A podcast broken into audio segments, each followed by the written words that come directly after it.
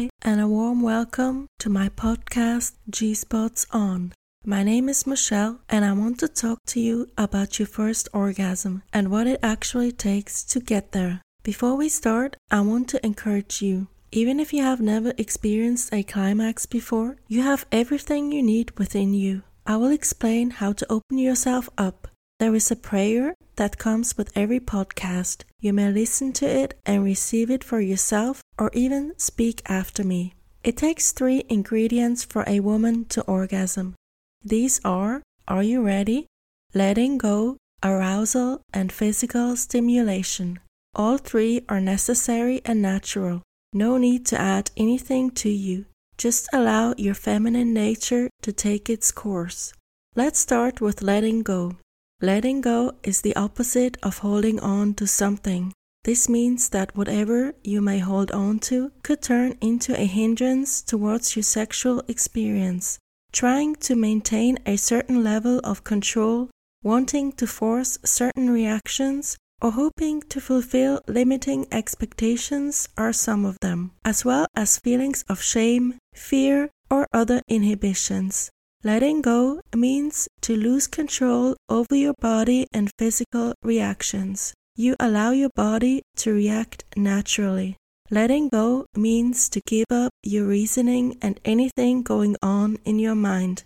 Limiting thoughts or even judgmental thinking must pass. And last but not least, part of letting go is about allowing your emotions to flow and, if necessary, erupt as you give in to the ever increasing euphoria.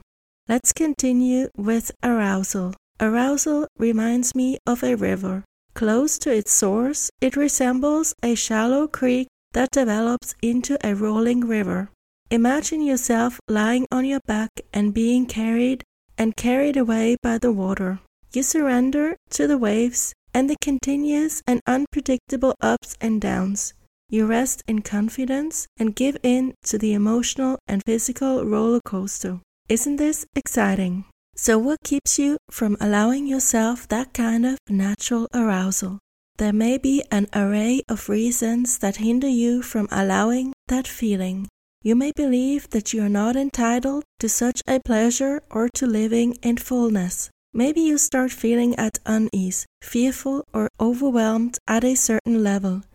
Maybe you care about other people's voices and what they think about you. What does your partner think about you?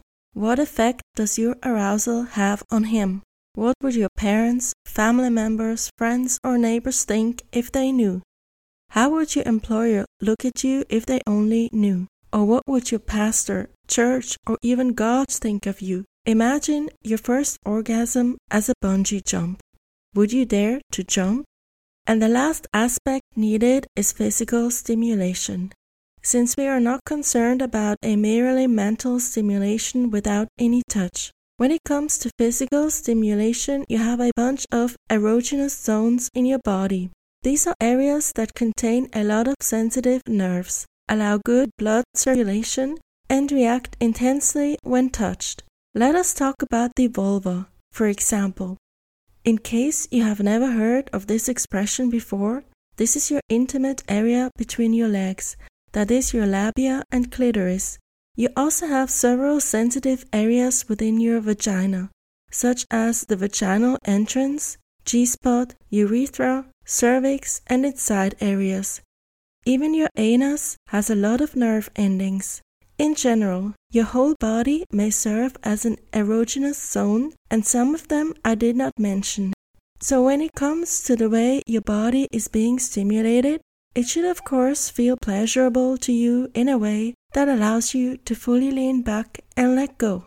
In the beginning, touch may need to be more sensitive, slow, and gentle, and according to your needs, evolve into a faster and firmer move. How that feels best for you is what you need to find out. Do not force anything upon your body and stay within your natural boundaries and flow. With growing arousal, the intensity of touch and your perception of it will increase naturally. Now, you have received a brief overview of what to expect from this podcast series, Your First Orgasm. Stay at it and enjoy doing so. Thank you for listening.